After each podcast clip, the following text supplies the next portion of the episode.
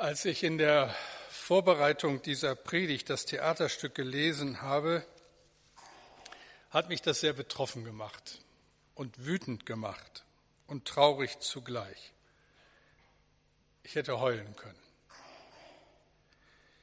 Wie sehr hat die Kirche im Laufe ihrer Geschichte ihren Kredit verspielt?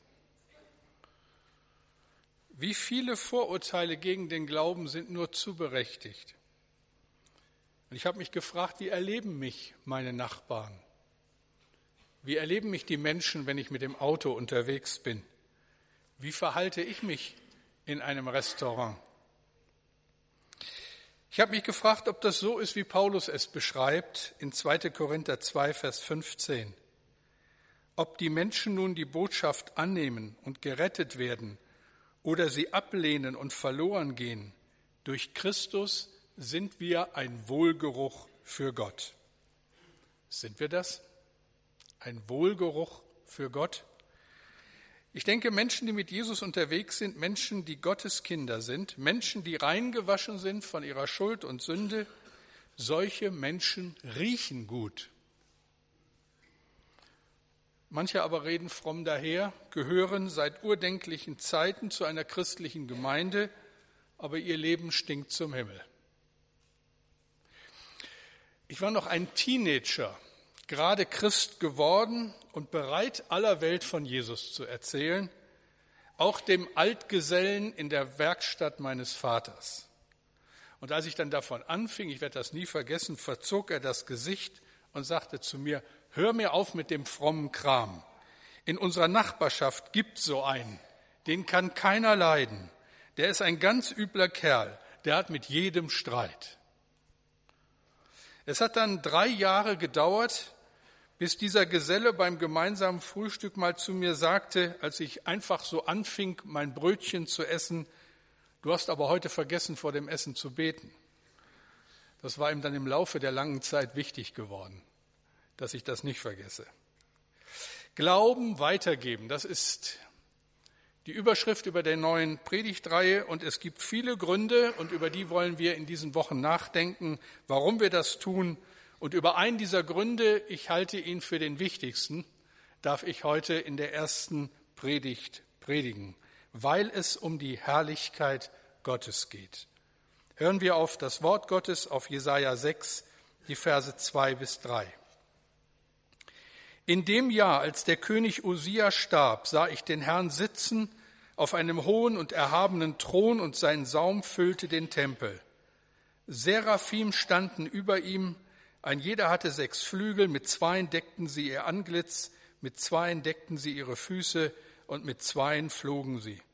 Und einer rief zum anderen und sprach, Heilig, heilig, heilig ist der Herr Zebaoth. Alle Lande sind seiner Ehre voll. Beten wir. Und um dich soll es gehen, dich, den heiligen und ewigen und barmherzigen Gott, um deine Herrlichkeit. Und ich danke dich, dir, Herr, dass du uns so vieles schenkst, was es uns leichter macht, dich anzubeten und dir die Ehre zu geben, die dir allein gebührt. Jetzt hilf auch bei der Predigt. Öffne meinen Mund, dass er deinen Ruhm verkündigt. Amen.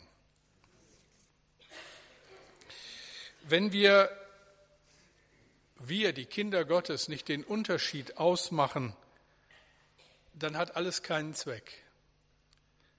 Wenn sich Gottes Herrlichkeit nicht in unserem Leben, nicht in unserer Gemeinde, nicht in unseren Hauskreisen, nicht in unserer Freundschaft, nicht in unserem Verhalten jeden Tag widerspiegelt, dann macht das alles keinen Sinn. Ich wünschte, ich könnte über die Szenen in diesem Theaterstück lachen. So ein bisschen konnte man es ja, weil es einfach in der Situation komisch ist. Aber irgendwie, ich weiß nicht, wie es euch gegangen ist, blieb mir das Lachen im Halse stecken. Weil ich solche und ähnliche Dinge erlebt habe. Aber ich habe auch die andere Seite kennengelernt. Menschen, die ihre Umgebung verändern, weil sie zu Christus gehören. Gemeinden, die den Unterschied ausmachen und wesentlich dazu beitragen, dass sich das gesellschaftliche Klima in einer Stadt, in einem Stadtteil ändert, und zwar zum Guten hin verändert. Menschen, die den Unterschied ausmachen, weil die Herrlichkeit Gottes ihnen aus jedem Knopfloch strahlt. Was ich dir, was ich mir wünsche, ist genau das. Wir werden fünf Predigten zum Thema Glauben weitergeben hören. Da ist viel Bekanntes für euch bei, viel Vertrautes. Und es kann bei dir ankommen wie eine lästige Pflicht. So eben noch ein Punkt in all den Defiziten unseres geistlichen Lebens. Oder es wird für dich zum Privileg, weil es dich packt. Wenn die Herrlichkeit Gottes uns packt, dann ist das Weitersagen gar kein Thema mehr, sondern Privileg, Vorrecht. Paulus beschreibt diese Wirklichkeit so, Kolosser 1, 27. Christus lebt in euch, darin liegt eure Hoffnung. Ihr werdet an seiner Herrlichkeit teilhaben. Christus in uns, sagt die Bibel, Hoffnung der Herrlichkeit. Wisst ihr, ich will euch nicht beschweren mit neuen Aufgaben, nicht mit noch mehr Stress, die meisten von euch haben genug, nicht mit einem schlechten Gewissen. Nein, ich wünsche mir so sehr, dass es uns packt, dass in der Weise, wie mir Gott begegnet, wie mich seine Herrlichkeit überwältigt, es dann auch die Menschen erfahren, mit denen ich zu tun habe. Das bedeutet doch ganz praktisch, ich werde mich im Restaurant so benehmen, wie es sich für ein Kind Gottes gehört. Ich werde der Kellnerin freundlich begegnen. Ich werde auf zickige Sonderwünsche verzichten. Ich werde die Wassertropfen auf dem Messer mit der Serviette abputzen und gut ist. Und ich werde mit einem freundlichen Lächeln ein angemessenes Trinkgeld geben. Und ich, wenn ich merke, dass sie unsere Gemeinde interne Unterhaltung mitbekommen hat, dann werde ich ein doppeltes Trinkgeld geben, oder? Glauben weitergeben, weil es um die Herrlichkeit Gottes geht. Die erste Frage, was passiert, wenn Menschen Gottes Herrlichkeit begegnen? Blende zurück zu einem Mann, der uns schon Anfang des Jahres, des letzten Jahres beschäftigt hat, Mose. Vor 3500 Jahren führt er ein ganzes Volk vom fernen Ägypten in das verheißene Land nach Kanaan.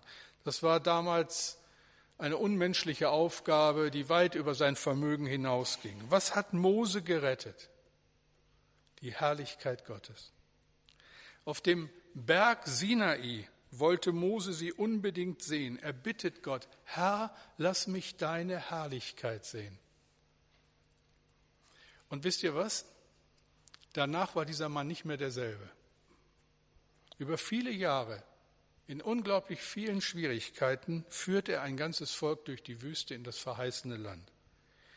In der Geschichte Israels gab es Momente, wo die Herrlichkeit Gottes den Tempel durchflutete und die Priester konnten ihren Dienst nicht mehr verrichten.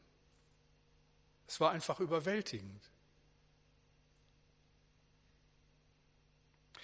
Das sind dann Momente, wo es auch nichts mehr zu sagen gibt und wo es dem Prediger die Sprache verschlägt.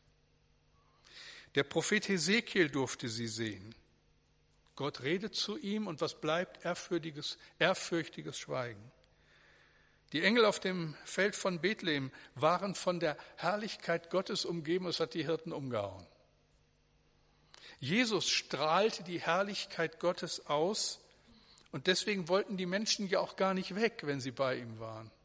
Haben ihm überhaupt keine Ruhe gelassen, weil das, was sie da erlebten, unbeschreiblich war. Petrus sah sie auf dem Berg der Verklärung und wollte gar nicht mehr weg.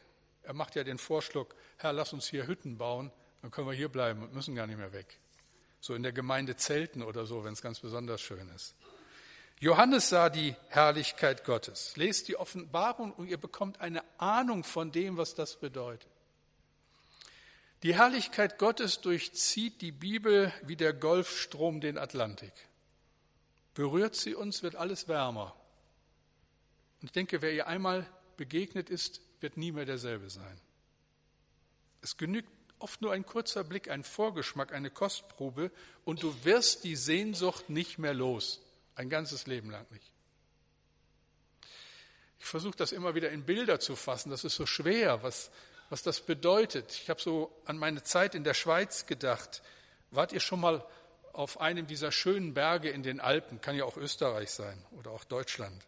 Aber irgendwo in dieser unglaublich schönen Umgebung, vielleicht auf dem Sentis oder in Beatenberg mit Blick auf den Brienzer See oder auf dem Lauberhorn oder die Bergketten um den Vierwaldstätter See herum. Ich denke, ihr wisst, was die Schweizer zu dieser Gegend sagen. Das ist das Bilderbuch Gottes. Die Schweizer haben ein gestandenes Selbstbewusstsein, sagen unter anderem auch, dass die Schweiz am Sonntag erschaffen wurde, im Gegensatz zu aller übrigen Schöpfung. Darüber kann man sich sicherlich streiten, aber so ein bisschen Wahres schwingt ja mit. Wenn man das so sieht, kommt man aus dem Staunen nicht raus. Und ich denke immer wieder, wenn Gott dafür verantwortlich ist, wie überwältigend ist seine Herrlichkeit. Und kein Wunder, dass Mose sagt, ich will die Herrlichkeit Gottes sehen. Es gibt keinen größeren Wunsch. Aber er hätte sie gar nicht ausgehalten. Er wäre gestorben, wenn er sie wirklich gesehen hätte. Herrlichkeit Gottes, was ist das eigentlich? Also eine zweite Frage, was bedeutet Herrlichkeit eigentlich? Das Wort Herrlichkeit bedeutet eine große, hohe Ehre.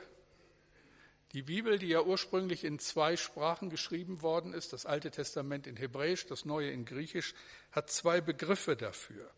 Im Alten Testament, im Hebräischen, steht das Wort Kavot. Und das bedeutet schwer, gewichtig, wichtig. Gottes Herrlichkeit ist ein Ausdruck seiner Wichtigkeit, seiner Einzigartigkeit, seiner Schwere in jeder Bedeutung. Und so betet Mose, 2. Mose 15, 11, Herr, wer unter allen Göttern ist dir gleich? Wer ist wie du, herrlich und heilig? Wer vollbringt so große, furchterregende Taten? Wer tut Wunder so wie du? Im Neuen Testament, das wie gesagt in Griechisch verfasst ist ursprünglich, ist das entsprechende Wort für Herrlichkeit Doxa. Wenn in der Musik oder in einem Gedicht die Herrlichkeit Gottes beschrieben wird, dann sprechen wir von einer Doxologie. Gottes Herrlichkeit bedeutet Überlegenheit. Gottes Herrlichkeit ist uns tausendfach überlegen und verlangt deshalb höchste Priorität. Und das wussten die Menschen in alten Zeiten besser als heute. Deshalb haben sie unter ihre Kompositionen geschrieben, Soli Deo Gloria, allein Gott die Ehre. Und ihre Häuser wurden gebaut, Anno Domini, im Jahre des Herrn. Über ihren Eingängen konnte man Sprüche lesen, solche Sprüche wie den, der über unserem Bauernhaus steht. Das wissen die, die schon lange dabei sind. Wissen das alle? Da ist der Spruch, der, wenn ihr von der Straße schaut, über unserem Eingang steht. Wer Jesum liebt und ihm vertraut, hat hier und ewig wohl gebaut. 120 Jahre ist das her.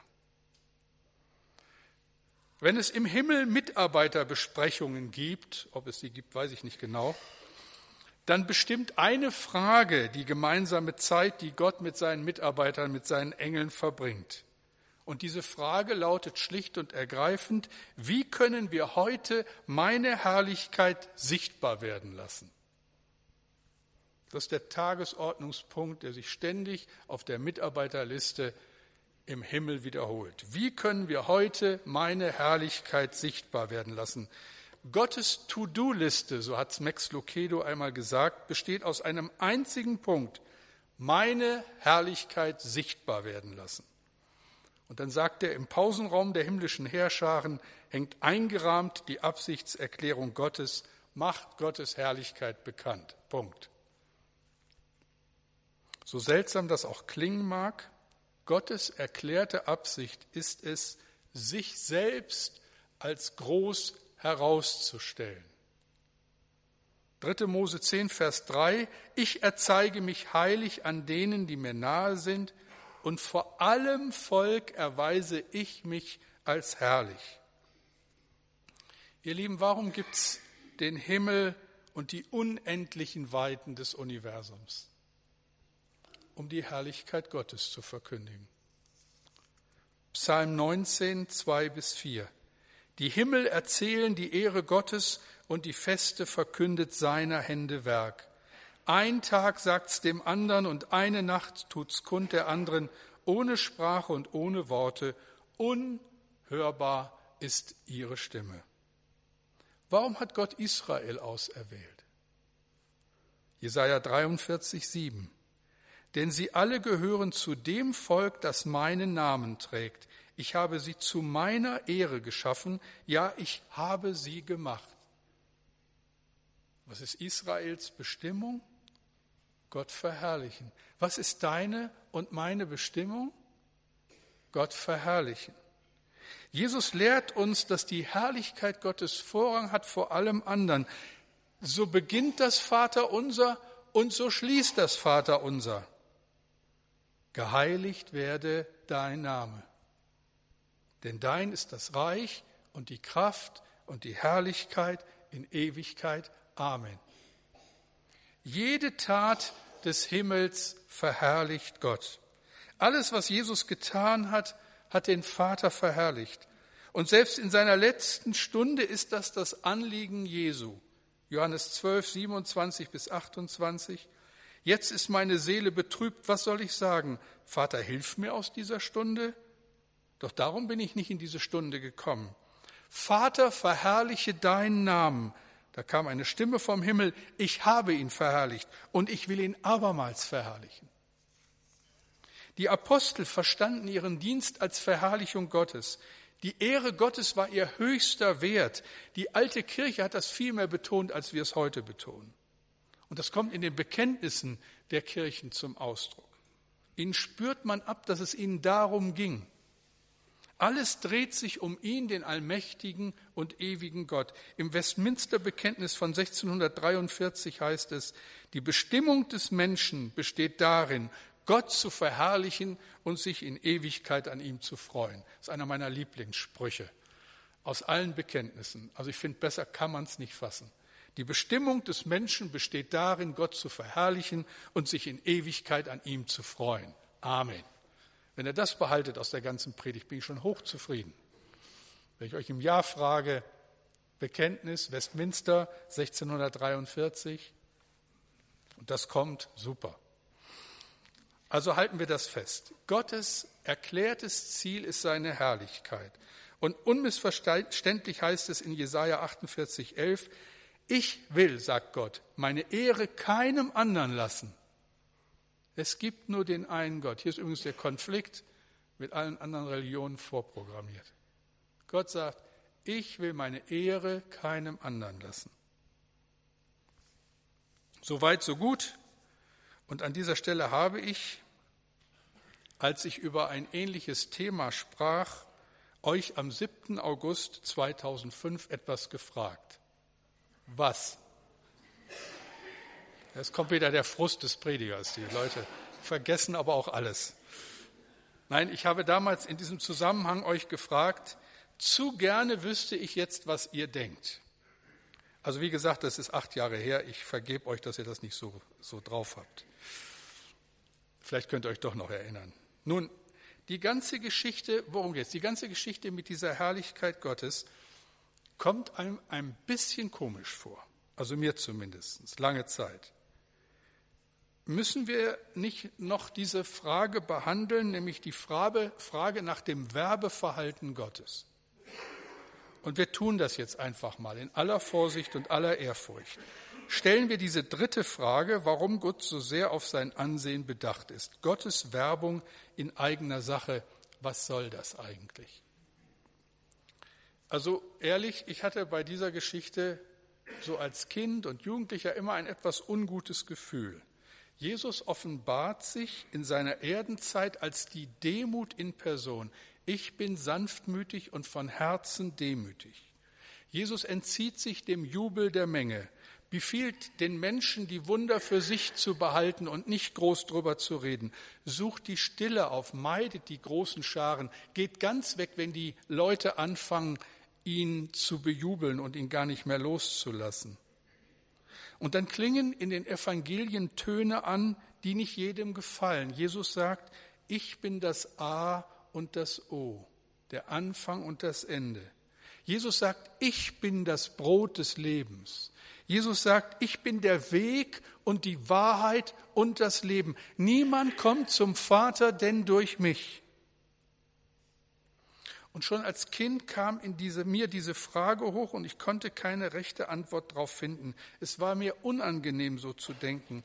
Ich habe es lange Zeit nicht zugeben wollen. Es schien mir unangemessen, hatte so den Geruch der Blasphemie. Aber jetzt formuliere ich mal die Frage, ist das nicht ein wenig komisch?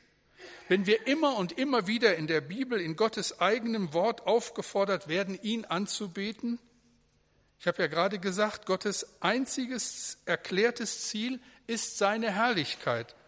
Und das soll richtig sein. Warum darf ich denn da nicht sagen, Klaus hat ein einziges Ziel, sich selbst? Leute, es geht um meine Herrlichkeit, wenn ich hier vorne stehe. Warum darf ich das nicht sagen? Warum ist das unmöglich? Wenn ich das sage, holt mich hier oben runter und lasst mich nie wieder hier drauf. Aber Gott macht das die ganze Zeit. Warum dreht sich da nicht alles um mich, wo sich doch alles um ihn drehen soll? Ist Gott ich bezogen? Ist Gott egoistisch? Was soll diese Werbung in eigener Sache? Warum tut Gott das? Hat er das nötig, uns immer wieder aufzufordern, ihn anzubeten? Nähern wir uns der Antwort mit einem Vergleich, der vielen von euch schon vertraut ist, aber der an dieser Stelle einfach nochmal herhalten muss. Ich habe auch keinen anderen gefunden, der das, was jetzt dran ist, deutlicher macht. Stell dir vor, in der Nordsee, in einer stürmischen, nebeligen Nacht, die Sichtweite beträgt keine zehn Meter, ist auf der Höhe von Salenburg eine Segelyacht in Seenot geraten. Die Yacht ist auf Grund gelaufen, gekentert, die Besatzung treibt hilflos im Wasser. Das Wasser ist eiskalt, die Westen verlieren an Luft. Es kommt wirklich auf jede Minute an, dass die Menschen gerettet werden. Der Rettungskreuzer der deutschen Seenotrettungsgesellschaft fährt aus, um die Leute zu retten. Kurz vor der Unfallstelle lässt der Kapitän alle Lichter löschen. Keine Scheinwerfer leuchten auf, keine Signalrakete wird abgeschossen. Psst, sagt er zu seinen Leuten, kein Mucks. Wir wollen bescheiden bleiben. Nicht so einen Aufstand machen. Sie sollen gar nicht merken, dass wir hier sind. Das ist natürlich Schwachsinn. Grob fahrlässig. Wie sieht es in Wirklichkeit aus? Das Boot ist hell erleuchtet, ist bewusst in rot-weiß gestrichen, dass man es gar nicht übersehen kann, leuchtet mitten in der Nacht. Suchscheinwerfer durchschneiden die Finsternis und über das Megafon kommt die Stimme des Kapitäns mit der Bitte, sich bemerkbar zu machen. Das Schiff sieht aus wie ein beleuchteter Christbaum. Und es schreit geradezu, schaut mich an, ich bin in der Lage, euch zu retten. In der biblischen Fachsprache würde das heißen, der Kapitän will nur das eine, die Ertrinkenden sollen die Herrlichkeit des Rettungsbootes sehen. Sie müssen unbedingt sehen und hören, dass da ein Schiff ist, das stark genug ist, den Wellen zu trotzen. Ein herrliches Schiff das nicht müde wird, sich selbst immer und immer wieder in den Mittelpunkt zu stellen. Wenn die Schiffbrüchigen einen Wunsch haben, dann diesen, hoffentlich unternimmt der Kapitän alles, dass wir das Schiff sehen. Unser Kahn ist gesunken, trägt uns nicht mehr, unsere Schwimmwesten verlieren Luft. Die Hilfe muss von außen kommen, sonst sind wir verlorene Leute. Jetzt wisst ihr alle, worauf ich hinaus will. Wollen wir nicht, dass Gott genau das Gleiche tut? Schaut euch doch um. Die Welt ist ein stürmisches, aufgewühltes Meer, eiskaltes Wasser, in dem die Menschen untergehen. Wir gehen verloren, wir gehen in Ewigkeit verloren, wenn uns nicht jemand rettet. Und nur einer kann uns retten, Gott. Und deshalb ist diese Botschaft so wichtig. Herr, lass uns deine Herrlichkeit sehen. Gott hat kein Ich-Problem. Gott zeigt seine Herrlichkeit nicht im eigenen Interesse. Es liegt in unserem Interesse, dass wir sie sehen.